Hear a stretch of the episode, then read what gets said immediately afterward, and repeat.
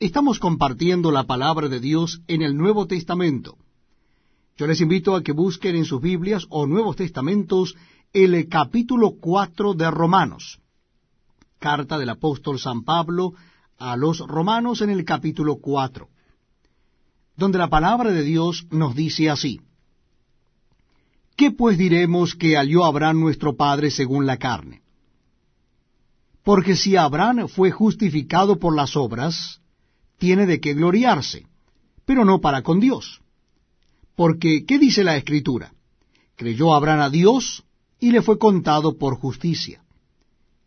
Pero al que obra no se le cuenta el salario como gracia, sino como deuda, mas al que no obra, sino cree en aquel que justifica al impío, su fe le es contada por justicia.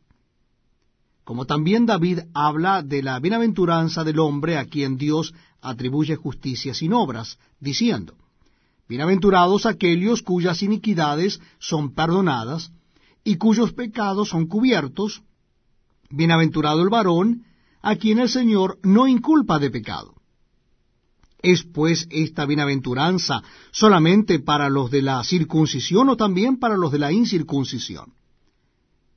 Porque decimos que a Abraham le fue contada la fe por justicia.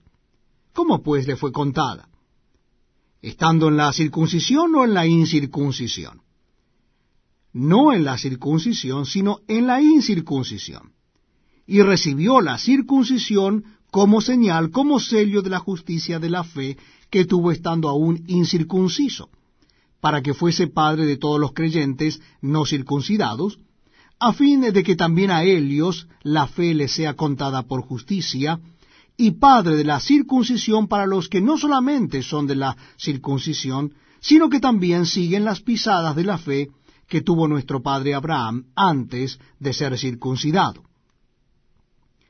Porque no por la ley fue dada a Abraham o a su descendencia la promesa de que sería heredero del mundo, sino por la justicia de la fe. Porque si los que son de la ley son los herederos, van a resultar la fe y anulada la promesa. Pues la ley produce ira, porque donde no hay ley tampoco hay transgresión. Por tanto, es por fe, para que sea por gracia, a fin de que la promesa sea firme para toda su descendencia, no solamente para la que es de la ley, sino también para la que es de la fe de Abraham, el cual es padre de todos nosotros. Como está escrito, te he puesto por padre de muchas gentes, delante de Dios, a quien creyó, el cual da vida a los muertos y llama las cosas que no son como si fuesen.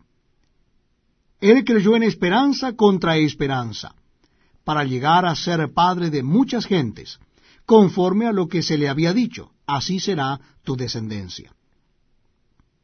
Y no se debilitó en la fe al considerar su cuerpo, que estaba ya como muerto, siendo de casi cien años, o la esterilidad de la matriz de Sara.